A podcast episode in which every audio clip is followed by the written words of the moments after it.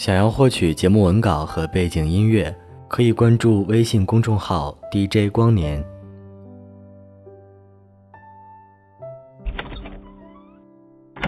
我看着他开门关门，我知道这次他不会再回来。于是凌晨三点十五分，我用对这份感情充满悔恨泪水的双眼，看着被你钉在墙上的爱情时钟。他开始倒计时我俩的爱。时针在不停的摇摆，滴答滴答的声音，好像你离开后一针一刺的扎进我的心里。你硬冷冷的背影宣布，将我们两个的感情全部没收后，而你也惩罚般的把属于我俩之间的爱情和回忆，不断抽离，让我心死。我开始躺在你为我买的摇椅上，寻求最后一点点的温暖。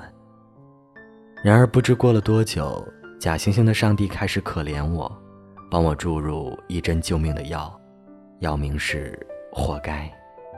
他让我清醒过来，看着被摔碎了一地的回忆，里面倒映着我们残缺的爱。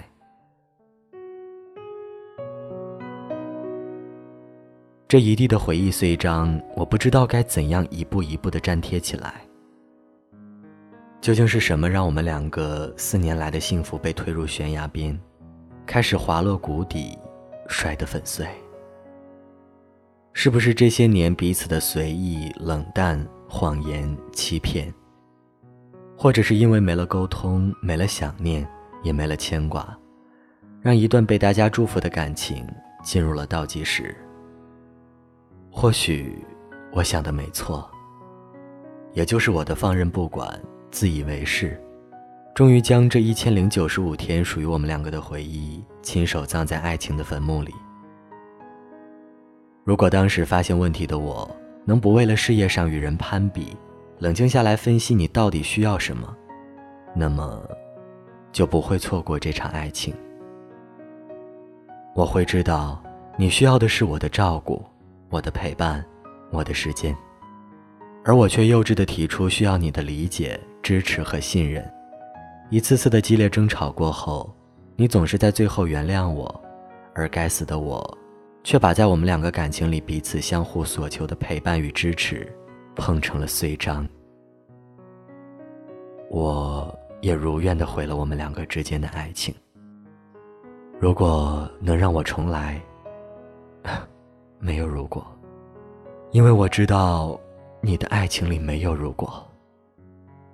活该的我，就应该被幸福排挤在后备箱里。我始终是一只奔跑在沙漠中的蚂蚁，希望下一次在爱情的转角里，能够遇上和你一样的人。这次，我绝不会让幸福与我擦肩而过。再见，我的爱情；再见，我的爱人；再见，曾经最亲爱的你。